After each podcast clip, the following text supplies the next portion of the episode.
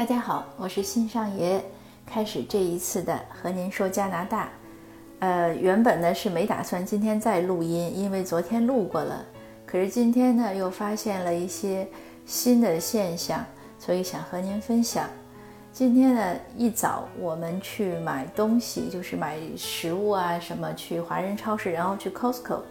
呃，Costco 就是国内那个好事多，去年在上海开业，对吧？引起抢购，后来又退货狂潮。那个是在北美比较普遍的一个大型的连锁超市。呃，首先呢，是因为在硅谷，现在硅谷呢，大家都已经在家办公了，所以早晨我们走得很早，呃，就是想在一开店的时候店里人少，这样去呢，就是避免人的这个近距离接触嘛。那确实呢，这个在家办公呢非常明显，因为整个早高峰呢，大街上都没有车辆，所以我们觉得很欣慰。可是呢，到了 Costco 之后，发现人都在这儿。这个 Costco 这个人有多多呢？呃，停车场我们就没有进去，就排队。一看那个车龙就比较长，我们就换了一家，换了另外一家呢更长，所以就没信心了。说这怎么回事呢？嗯，那是不是硅谷的这个 IT 工程师都被家里人支出来采购呢？所以就回来了。回来呢，一看新闻才知道。今天因为就是 Trump 他宣布，美国总统宣布美国进入紧急状态，那这个可能是个重要的原因，就是大家又开始新一轮的抢购或者采购了。那我打算明天一早早点去，呃，看看什么结果。明天打算开门前就在门口排队看一下。那今天呢，我加拿大呢，我先生呢，他去了加拿大的 Costco。呃，在加拿大呢，我们那边人少，可是还是很很多人。他拍了张照，他说付款的就是一条长龙，呃，他也不明白为什么。那他拍照呢，主要是为了让我们看他今天戴了 N95 口罩。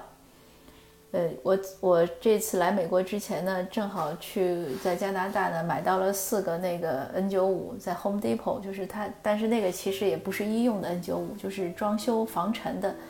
但是有总比没有强。当时买的时候也没有想到，北美的局面能这么恶化。那他为什么今天去 Costco 呢？因为他想我明天要回来了。呃，明天回去呢，我虽然是从美国回加拿大，可是根据加拿大最新的规定，呃，从中国、印度、美国，包括任任何其他国家，只要你入境加拿大，都要自觉隔离十四天。所以昨天呢，我就。跟他讲，我说你帮我把地下室的那个卧室收拾出来，我打算回去就自己在里面待两周。呃，你们做了饭呢，就放在楼梯口，我自己取就可以。呃，是要真正隔离一下。呃，其实上一次从美国回加拿大呢，我也自觉的隔离了十四天，但当时呢隔离的没有那么严格，就是我没有出家，呃，我没有到外面去见人，没有参加什么集会。呃，我也把一些自己的组织的活动取消了，但是和家里人还是在一起。但这一次呢，一看局面这么紧张，嗯，要认真对待。那加拿大为什么那个也出了这个规定呢？加拿大之前一直是傻白甜，我们那个总理及自由党，自由党的这个左左派嘛，他属于，当然你说他中左或者极左，呃。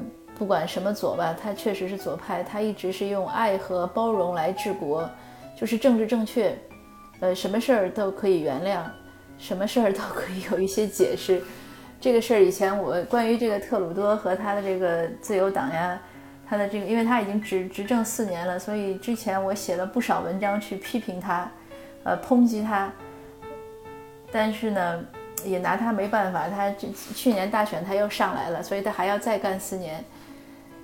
这一次病毒呢，前差不多一个星期我就写过一篇文章，在我们这边的媒体发表。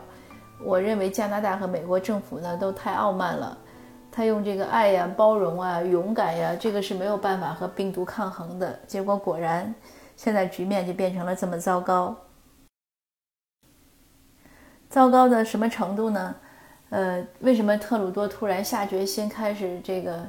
严正严肃地对待了，不用爱和包容来对付病毒呢？因为他太太昨天宣布被诊断出来是阳性 （positive），呃，他说他太太呢是由于去英国开了一个会，回来之后就有所谓的感冒症状，那其实就不止一天了。但是特鲁多呢，据说他没有症状，所以他是自觉在家隔离。呃，在他太太也在隔离，他就没有出来上班。那接着今天呢，就一系列的政策出来了，国会休会五周，呃，就是包括刚才我说的这个旅客要隔离，要回家自觉隔离。呃，他也建议所有的加拿大人呢，减少不必要的旅行，就不要出国，甚至美国也不要来。呃，他们真的是这这件事做得非常不好，非常官僚。因为之前我们那个联邦的首席卫生官应该还是个华裔，谭谭医生，每天都在讲 low risk，就是低风险，低风险。那你怎么就就一直不重视，结果酿成了现在的这种这种危害？这个太不应该了。因为中国已经在前面了，那你总要学点教训，对吧？但是没有。它后续呢，可能还会有其他的这个规定出台。今天也有传闻，其实是个谣言，后来被证实，说加拿大封关了，呃，那所有的有签证的或者是不需要签证可以来的都延期，不许入内。呃，后来呢，有人查实说，现在还没有这个规定。可是那个首席卫生官确实有讲，他讲说有可能会限制国际航班入境。现在明确规定的是游轮什么的已经好像不不许再再来了，呃，不许靠岸，所以他们也是比较重视。各个大学呢也纷纷开始停课，因为美国的大学像哈佛呀、斯坦福啊、普林斯顿呀，呃，包括耶鲁，耶鲁要求礼这个礼拜天之前所有的学生都回家，呃。都已经停课了。哈佛停课的时候有一个笑话，别人讲说，哈佛为什么要停课？那个学生都是年轻人，应该不会被感染。然后据说有人有不知道是不是官方啊，就回就就回复这个问题说，学生不怕，但是我们我们不希望那些教授被感染，因为那些教授都是国宝级的。那加拿大呢也紧随其后，加拿大还是要慢，之前还是有学生要联名要求学生学校停课。呃，这一两天呢，有很多学校停课了，但是温哥华那个 UBC 呢还没有停课。接着就又出来一个笑话，说 UBC 呢终于熬成了世界 Number One 的大学，为什么呢？因为他前面的大学全停课了，所以就剩他一家了。UBC 的什么时候停呢？据校方讲说，只要他们检测出一例来，他们就立即停课和封学校，呃，让学生回家。但在我我觉得这个做法也是非常的官僚，因为现在这个已经是大势所趋，你就应该回避一下。因为 UBC 呢也是左派，他们也是很左的，所以可能还是属于这个，呃，希望用爱呀、呃包容啊、呃勇敢勇气了来抵御，呃不知道是怎么想，希望不要出特别多的乱子吧。这个病毒呢，真的是影响很多。今年呢是美国大选，也是今天看到一个笑话，说美国选民想明白一件事儿，说今年大选呢，美国就不用选了，因为不能敲门拜票，不能开会这种拉票，这都是危险的。剩下两个候选人呢，呃，川普和拜登吧，应该这两个人都都是七老八十了。那最后谁当选呢？就看谁能活到坚持到十一月份。这个真的是个冷笑话，可是也说明了病毒的残酷。那我今天其实想和您讲的是另外一个由此这些冷笑话引发出来的一个思考，也是在前两天看到一篇文章，他说不要浪费了这次疫情。这个不是什么蘸蘸血馒头啊，这个蘸血吃馒头，这个他说的有道理，因为事情已然如此了，我们总是要做做一些总结。呃，尽量能深刻的总结就尽量深刻，有些太官方的事情我们决定不了的，我们就没办法了。你比如说这是怎么来的呀，或者怎么发起的呀？但是在人为层面，能能就是能和自己有关的，自己还是要多想一想。呃，因为我想听友中也有很多是下沉到下层的。公务员对吧？你们有很多切实的工作要去做，那工作中有什么可以改进的？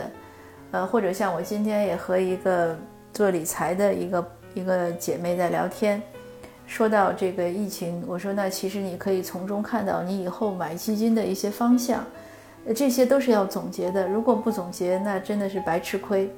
那就个人来说，我们这一次疫情，其实你就所谓疫疫情是人性的照妖镜嘛，也对周围有一个识别，什么三观差异了，呃，是利己还是利他了，对一些问题的处理了，也是一样的。那还有呢，就是。不少国内的听友已经隔离了很多天了，那这些隔离的日子中是怎么度过的呢？是不是有做了一些有意义的事儿呢？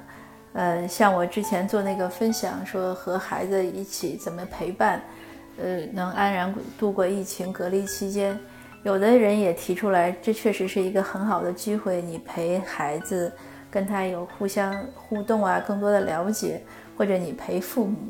像我在加拿大温哥华的一个朋友，他前一段正好回上海探亲，就陪妈妈陪了一个多月，呃，然后趁着疫情缓解，他回来了。回来他因为自我隔离嘛，他又就在家了，就陪孩子了，所以他觉得自己蛮赚的，就什么事情都不用干，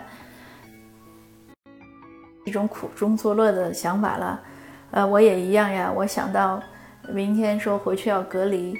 呃，也觉得有点闷，可是转念又一想呢，哎呀，你有十四天的时间，不用管孩子，不用做家务，然后一个人 在一个屋子里，你想干嘛干嘛，想想追剧追剧，想看书看书，想聊天聊天，对吧？多么自在，也是一个小型的度假。那还有呢，疫情其实也给我们一些提醒，我们怎么能更好的规划自己今后的人生啊，工作啊。